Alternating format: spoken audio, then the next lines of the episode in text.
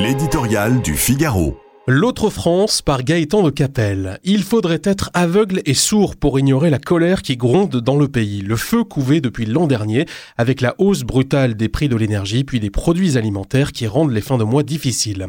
La réforme des retraites mal ficelée et massivement rejetée a achevé de désinhiber ceux qu'Emmanuel Macron exaspère. Dans cette atmosphère empoisonnée, de nombreux Français ne supportent plus les contraintes, le travail ni l'autorité. De manifestations en concert de casseroles, tout devient sujet à contestation. Chaque jour livre son incident sous la soupe grossissante des médias et des réseaux sociaux. Le répit de 100 jours décrété par le chef de l'État donne le sentiment d'un quinquennat si encalminé qu'il est peut-être déjà terminé. En un mot, l'impression domine que tout va à volo.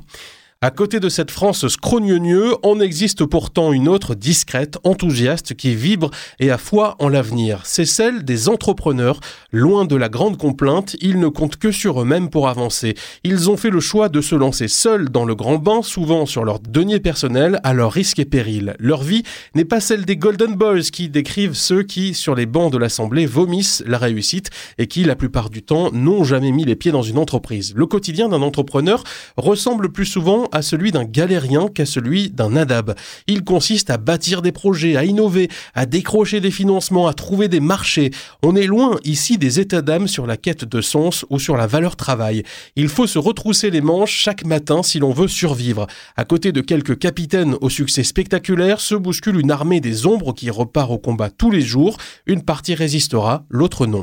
Dans un pays où l'on attend tout de l'État, où la réussite dérange, où l'argent est suspect, ces chefs d'entreprise ne prennent jamais la lumière. Dommage, ce sont eux l'avenir de la France.